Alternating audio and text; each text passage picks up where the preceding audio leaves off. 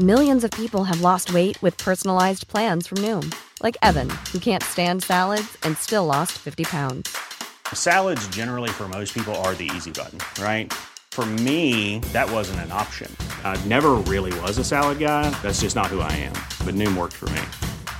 Get your personalized plan today at Noom.com. Real Noom user compensated to provide their story. In four weeks, the typical Noom user can expect to lose one to two pounds per week. Individual results may vary. Se encuentra en la línea telefónica la consejera Dania Paola Rabel Cuevas, a quien agradecemos mucho su confianza en este espacio. Consejera, muy buenas eh, tardes, bienvenida. Muy buenas tardes, Isaías, a tus órdenes. Oiga, pues eh, ya les pusieron el balón en la cancha de ustedes, van a tener que organizar la elección más eh, importante, más eh, en cuanto a números, más grande en la historia reciente del país y además, unos cuantos meses después, de junio a agosto, tendrán que organizar esta, esta consulta popular. ¿Habrá tiempo, consejera? Eh, a ver, una consulta pues no es algo sencillo, eh, más o menos implica el mismo esfuerzo y movilización institucional que una elección federal, porque la consulta también debe realizarse en todo el país.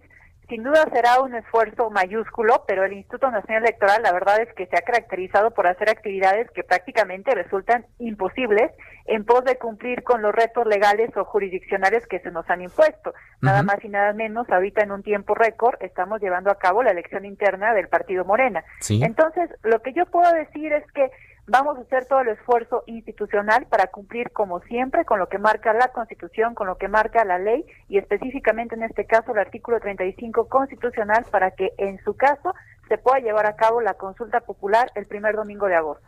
¿Cuánto va a costar, eh, consejera Rabel, este ejercicio?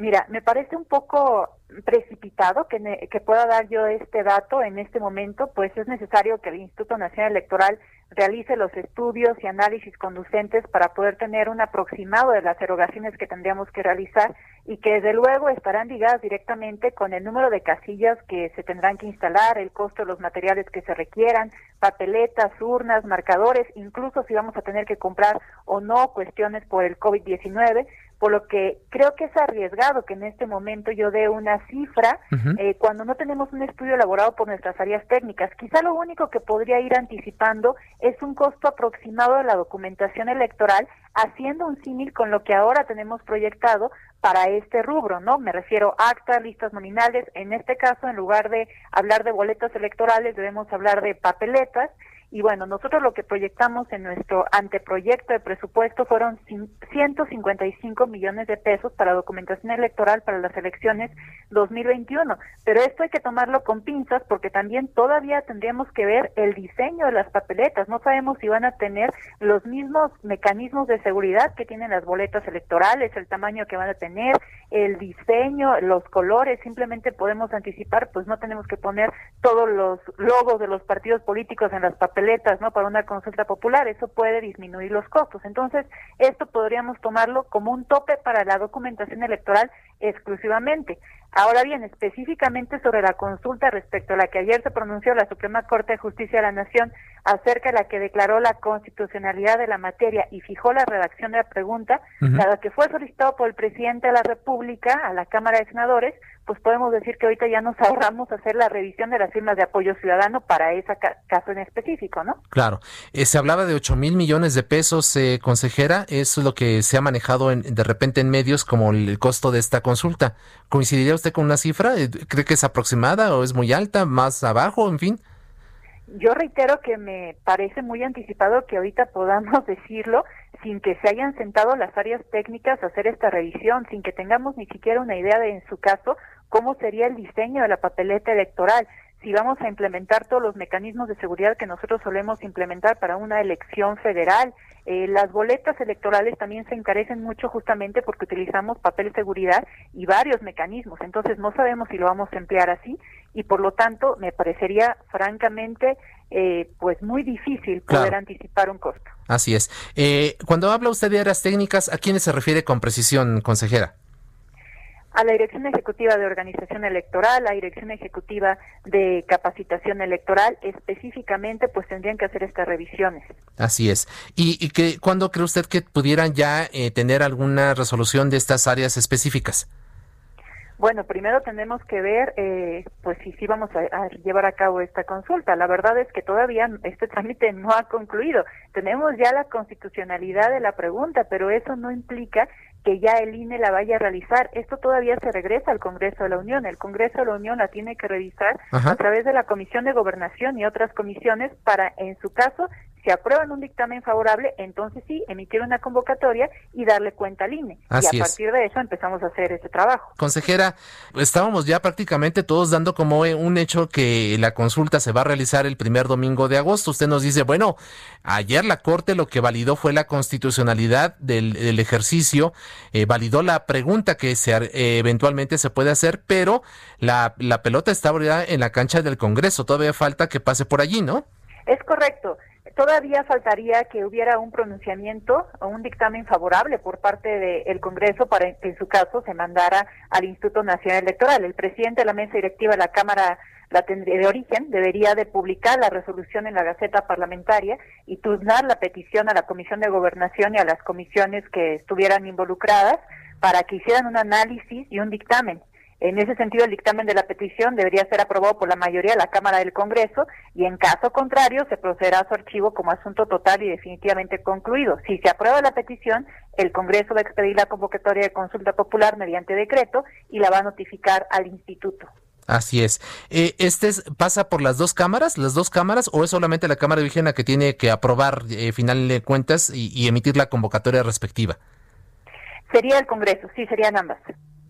Así es. Entonces, el, tanto Cámara de Diputados como el Senado de la República tendrán que dictaminar eh, sus respectivas comisiones, ser avalado por la mayoría de ambos y entonces, después de concluir este proceso, ya les tendrán a ustedes que notificar, ¿no? Para la, ya eh, iniciar ya lo que usted nos ha comentado, que tiene que ver con la organización misma de la consulta.